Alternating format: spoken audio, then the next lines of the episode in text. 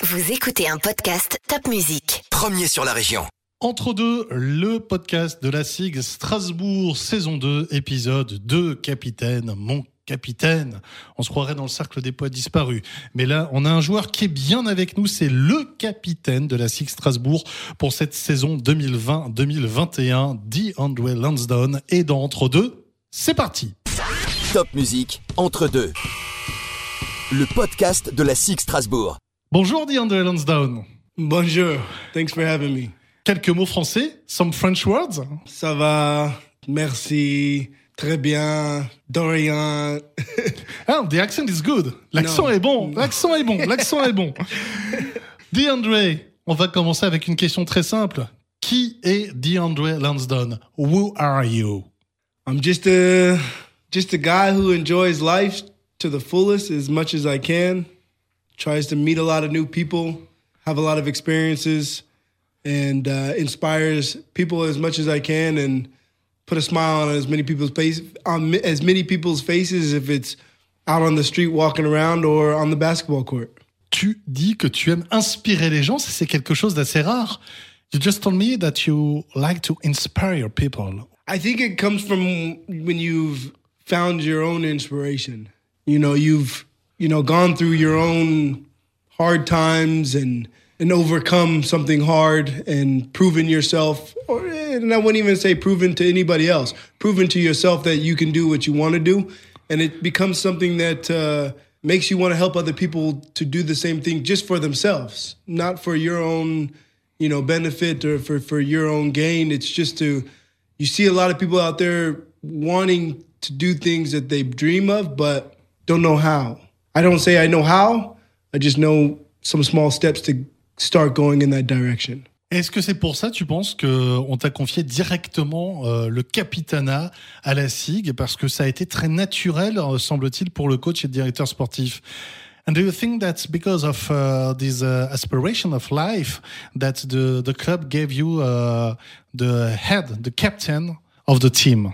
Yeah, I think so. Um, just with the way my mentality is, with team over me, you know, every day is just another day to keep working hard, get better, and the main goal is to win basketball games, but it's also to to leave a mark on you know the club, the fans, um, and the club also leaving a mark on the city and everything as a place where there's good people who are going to play hard for the jersey on the front and or for the name on the front, and they're going to represent Strasbourg and the club SIG in a good way, and that's more important at the end of the day, and will last longer than maybe winning two, three, four more games in the past. Est-ce que ça te donne des envies pour la suite Peut-être devenir euh, coach après ta carrière de joueur Does it give you the, the will to become a, a basketball coach after your career of, as a player? This is something that a lot of people tell me. You know, uh, this is you know anywhere around the sport. If you know, the more people, you know, the more you get to know me, you know that I, I try to learn everything.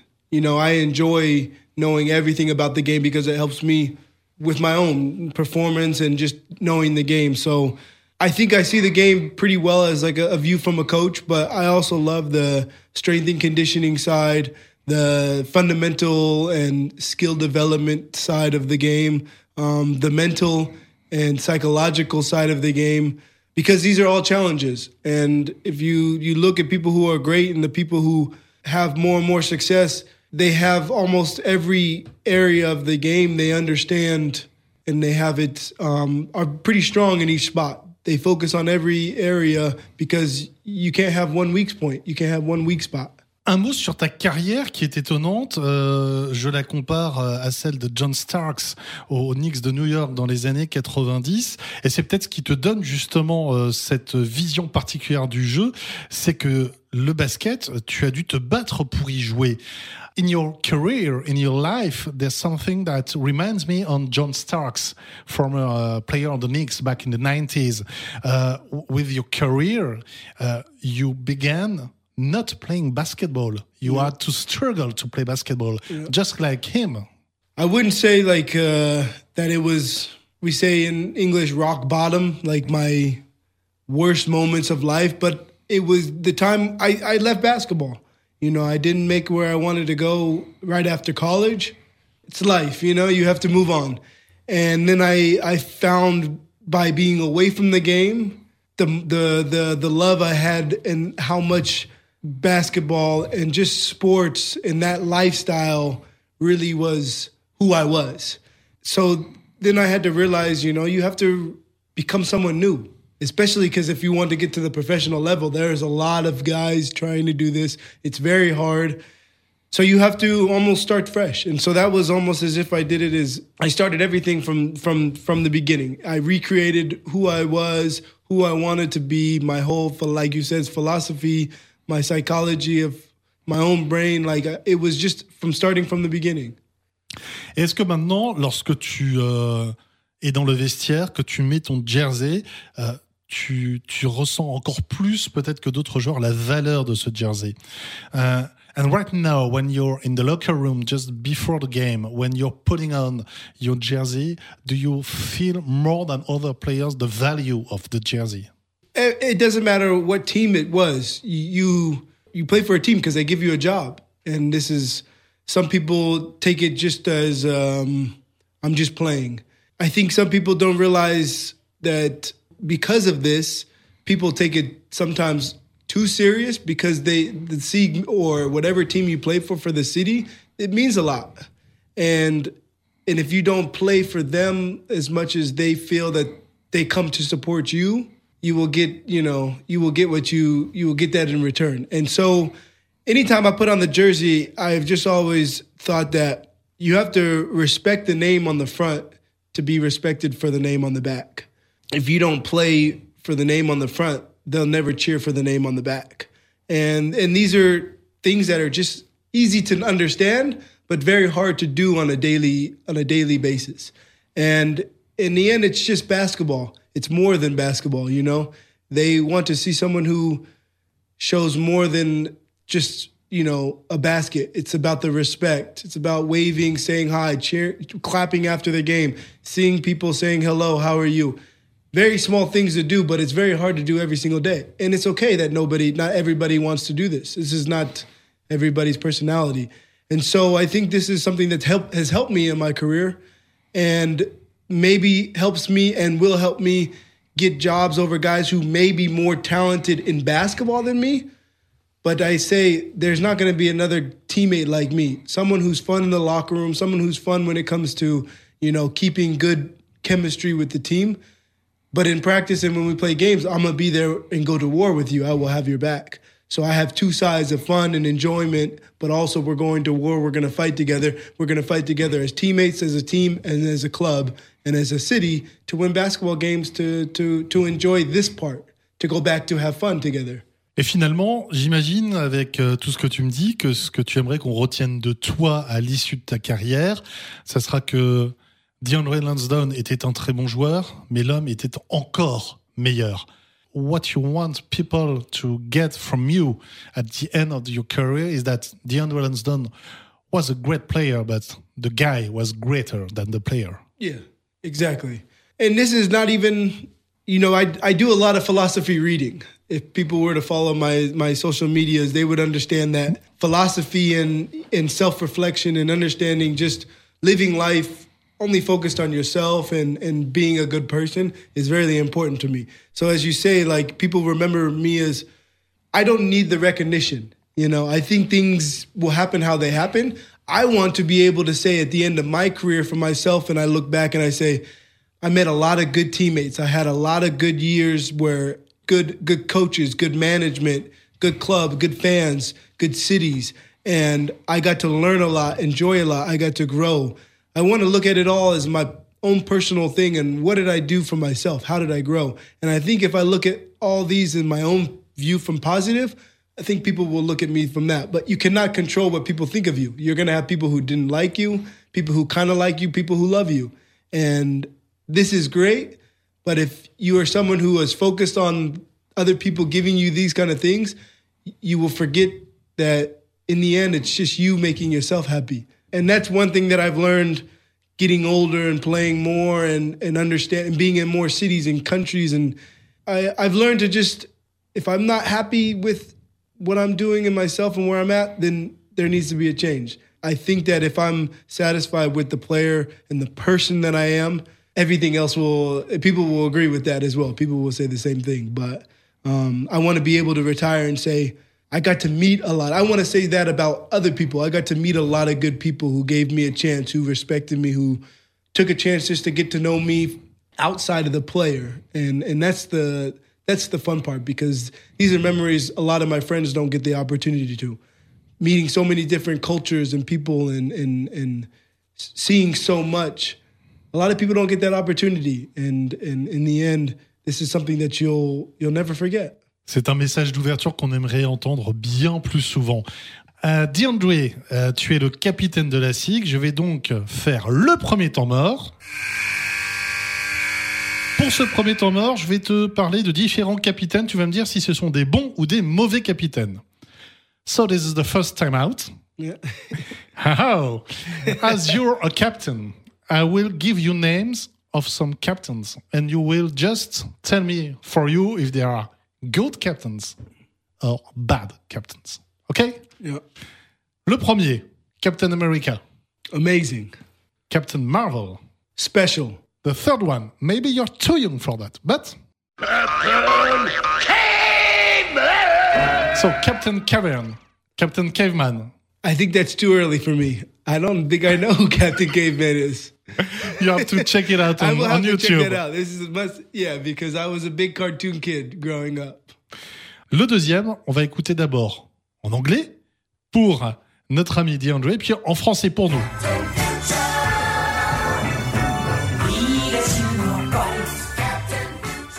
Captain Future, no. oh. I don't think I know that one either. Okay, in French for the French people.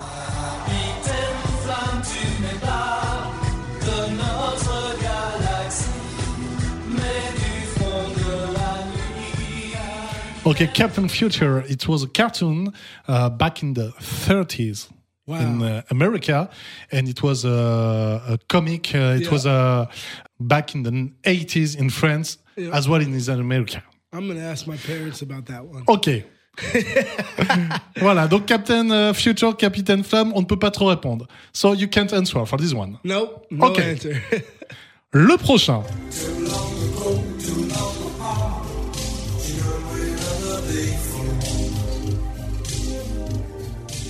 Captain of the Heart. When you are a captain of the heart, are you a good captain or a bad captain? You're a good captain. And the last one.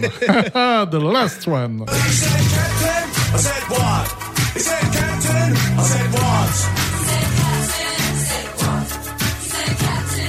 Captain Sensible, say what? Est-ce que ça c'est un bon capitaine pour donner de l'ambiance dans le vestiaire? Is that a good captain song in the locker room before the game? I think that would have everybody singing. I would think that would have everybody in the locker room enjoying it and singing and and maybe doing some weird dances. so that's a good thing, getting the team going. Justement, quel est euh, le comportement du capitaine Lansdowne dans le vestiaire juste avant un match. Est-ce que tu as des traditions? Est-ce que tu as un discours particulier avec euh, tes coéquipiers? So what's uh, the behavior of Captain Lansdowne just before a game with his teammates? Um, each game is usually different. I say something before we run onto the court, and it just usually is something that's like from the heart, um, something that I see that is not tactical or anything like this. Maybe like we had like in the last game, we hadn't played in two weeks. Go out, play hard, and have fun. It's the only thing is things can go bad. We haven't had a game. Things, you know, in a time like this, I've been saying in times like this with COVID and not knowing if you're going to play and, you know, people maybe losing their job and the club not, you know, having a great opportunity. You know, things are not going amazing in the club. Great. I would say things are very hard, especially for the country and for the, you know, for the club. And so I say to guys, play hard because we're we're something positive. We we we want to win and win the game. You know, for for everybody in the club for to bring something positive for them. We want to be able to say like, man, if that was the last game, I enjoyed playing with you guys, and this is the thing that I tell them is saying, oh, I could have done more. I could have enjoyed that more. It's just basketball. Let's go out there, have fun, let the fans have a good time watching us, and we hope to get a, a win to to to give this club something positive. Alors ce podcast, il est enregistré quelques jours après le dernier match de la SIG, c'était en BCL contre Vilnius. Tu le disais à l'instant, on ne sait pas quand sera le prochain match. Euh, pour un joueur dans la tête, ça se passe comment avec toute cette incertitude? As a player, as a pro player, uh, how is it in your head with uh, these uncertain times? It's hard, but this is this is what life is giving us. What I, oh, you know, I with my reading and everything every single day, it continues to keep my mindset. Um, if there's no practices, practices, you continue to still work as if you had a game coming up this Saturday. Um, because you only hurt yourself and you only hurt the team if you're not continuing to try to get better. Because you have to be ready for anything. You have to be prepared. If they say, "Hey, you're going to play in five days," that's what they. That's what you are dealt. Life, life get changes on you all the time. And if you are mentally prepared to be ready for any situation and you continue to do the same routine and the same things that you would naturally do, it, nothing can nothing can make you change. And uh, but this is very hard. Um, this is something that we went through last season when I was in Italy. Um, we had two weeks in a row where, where yeah, where we were think they were saying we were going to have the game, and then the day before they canceled it. And next week we start to prepare for the team, and then two days before they cancel it, and then they say the season is on pause. Then it was very. I noticed where my mind went. My mind was really like lost, gone. This was a good learning experience, and it's very hard for us as professional basketball players to to stay in that zone, to stay in that mode, and because our job is to entertain people and to to you know have games with you know with fans for fans to come and have a good time bring their kids and do something as a family when you don't have an opportunity to do your job but you have to do possibly just practicing this is very hard for some people you know because everybody hates practice. And you know for our team and for any team playing and seeing the same guys for weeks and weeks and weeks after a while you're you're so excited to see a new new face on the court.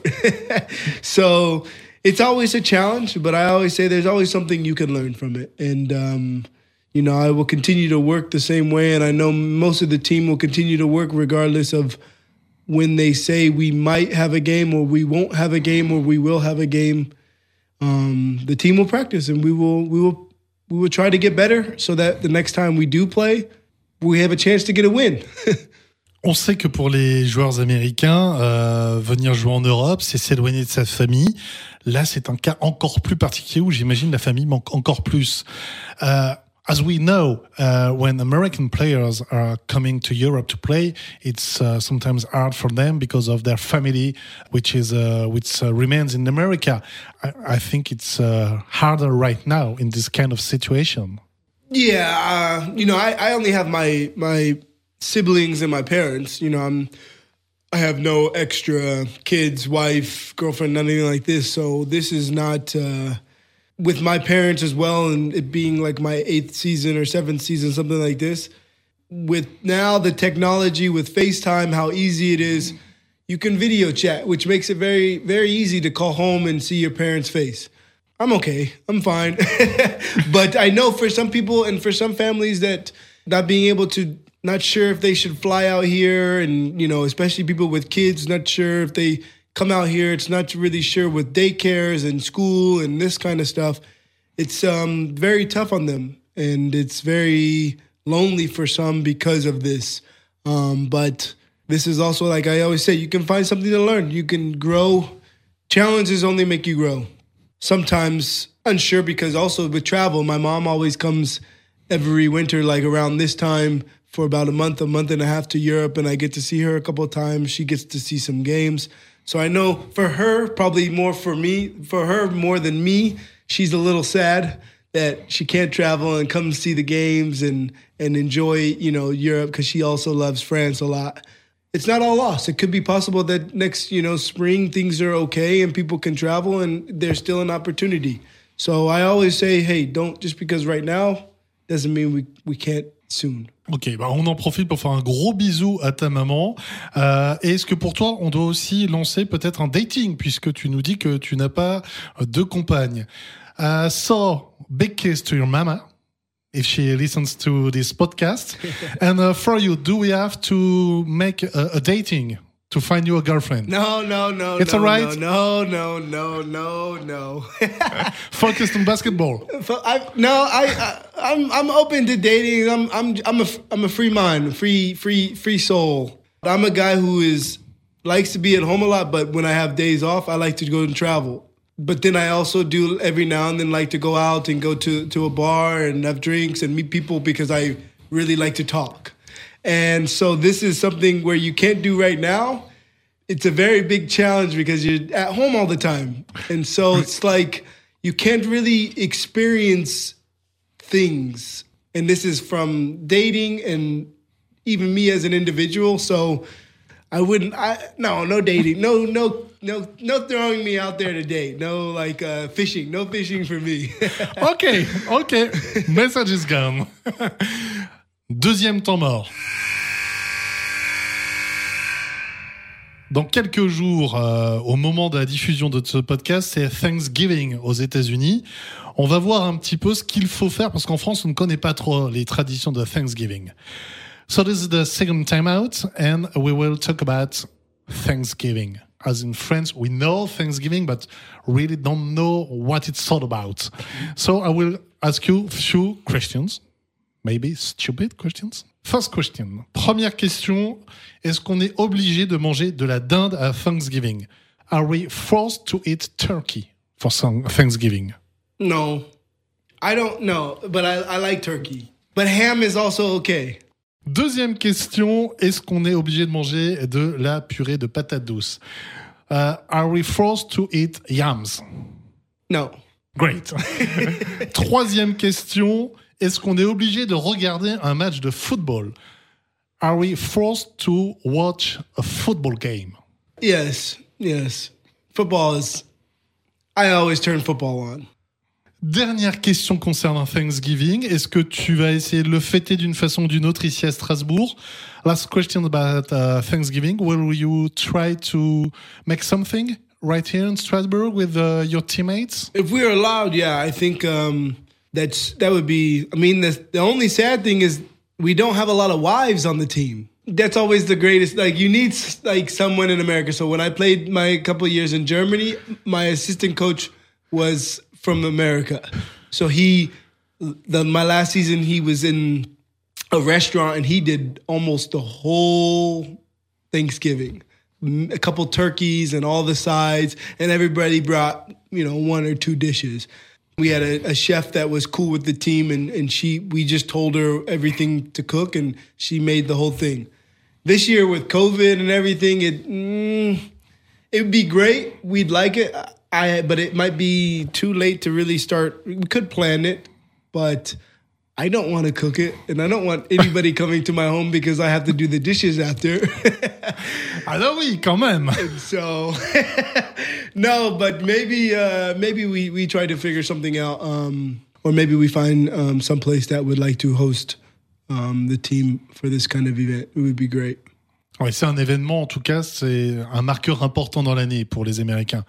It's really important uh, as an American to have a Thanksgiving. Yeah, it's just a great family time. Um, out of the year, I think people they don't always see their family, and Thanksgiving and Christmas are like the two times where it really you make it you make a big effort to go see your family, and this is something that you know families need. On va parler d'un autre sujet. On a la chance d'avoir un, Américain avec nous. Il y a quelques jours, il y a eu le résultat des élections américaines. Alors, résultat encore contesté. hein, On va pas refaire l'actualité. We have the chance for the show to have an American citizen. Uh, just a few days after the election. What's your opinion? I, I think you are more than happy. Yeah, I mean, I don't. I, I'm not a big. I'm not a big political person. You know, especially having big talks. I will speak a little bit because everybody's opinion is their opinion. You have every right to think and say what you believe, and and my thing is, as long as you give me a true heart on why you believe these things, I will respect that. I don't. I don't fight nobody for. Um, I would have, if for some certain things, if I was in a different person, a different way, maybe I would have voted for Trump. But I didn't vote for Trump. I voted for Biden, of course, because morally, the way that the U.S. and even people in Europe could see outside of normal things in life, but just how people treated each other in America, there was there was nothing good. And this is not how you this is not how you live life. Maybe in certain areas Trump is better than Biden. That's of course possible. But for me, morally, the way that America was and the way that America can be, and with what is going on in the pandemic and everything and how things have been handled, this was my decision. Um, so it, I know for a lot of people, especially a lot of people who are immigrants and of color, this was a big win. And the sad thing is, it might have even separated America even more, but it also gave people the feeling that they are important when for four years they felt unimportant. And this is the only way you can take a good step towards bringing America back to being a respected country in the world, but most importantly, a country where Europeans and people of all, globally want to go to America because America is America, and they respect people from America. Um, because you can see in the last couple of years when I've played, Americans have lost some respect from people in Europe just because of one person. That's sad. Voilà, un, un joli sourire quand même euh, pour conclure. euh, voilà un passage bah, qui est important malgré tout. Merci beaucoup d'être venu au show. De rien, de rien. Ouais, en français quand même. On va terminer avec quelques questions rapides. Réponses rapides. We will end it with some quick questions and quick answers. Yeah. Okay? Most important person in your life. Mom, dad, brother, sister. Greatest player of all time. Michael Jordan. Greatest singer of all time. Ty, Michael Jackson, Drake. Your favorite Mexican Spanish word. Buenos noches. Good night. Your favorite German word. Oh my gosh. Uh, gut geschlafen. Good sleep.